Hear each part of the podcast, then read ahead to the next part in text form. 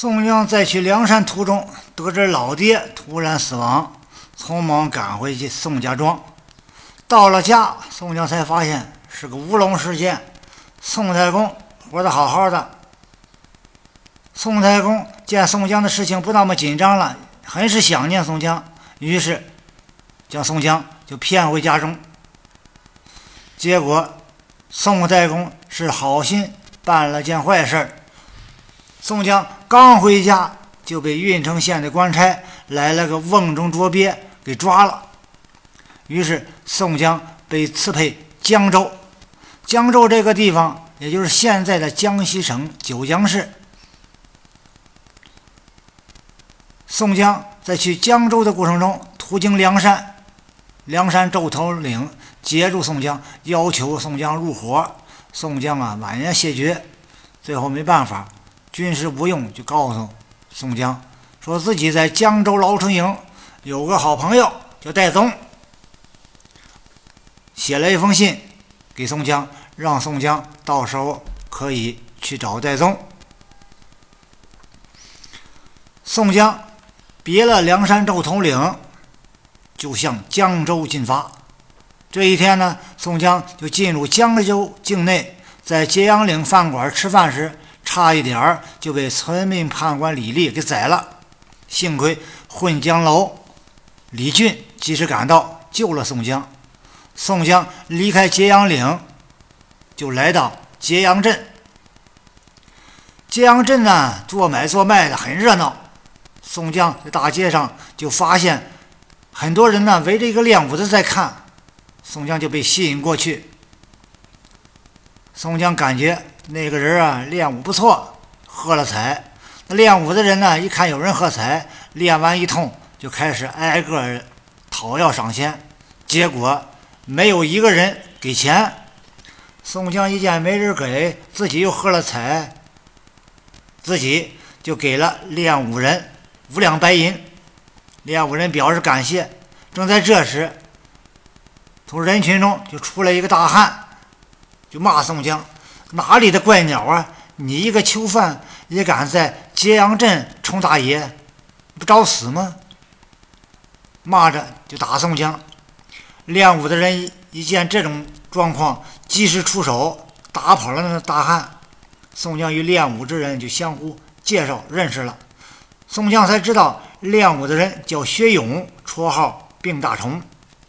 薛勇也仰慕宋江，两个人与公差就准备找准备找地方喝酒，结果找了半天，揭阳镇上没有一家酒店接待他们，这是怎么回事呢？一了解，原来是薛勇来揭阳镇摆摊卖艺，没有提前向当地的地头蛇梅哲兰、穆红、小哲兰、穆春兄弟拜码头，得罪了穆氏兄弟。人家发了通知，谁也不能赏薛勇银子，而宋江不知情，赏了薛勇银子。刚才薛勇还打了穆春，现在啊，人家对他们彻底下了封杀令。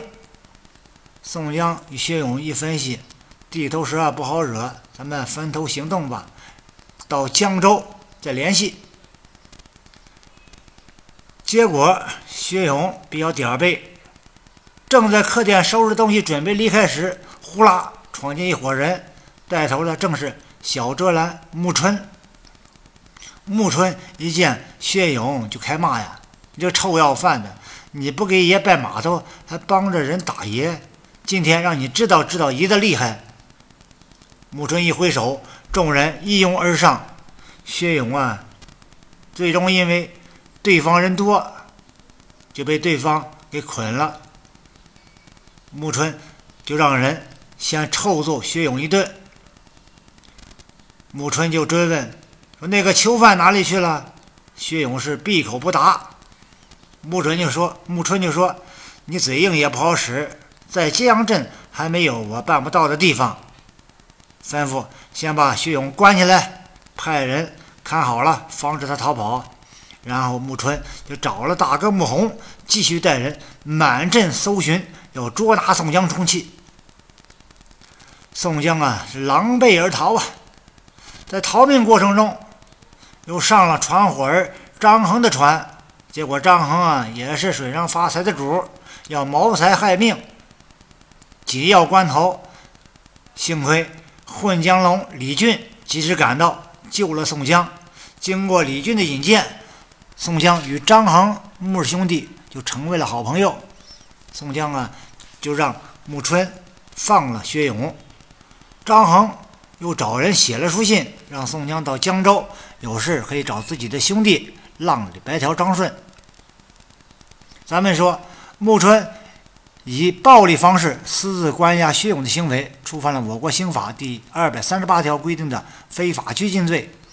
小说中，薛勇因不熟悉江镇的人情风貌，没有提前拜穆氏兄弟的码头，就得罪了穆氏兄弟地头蛇。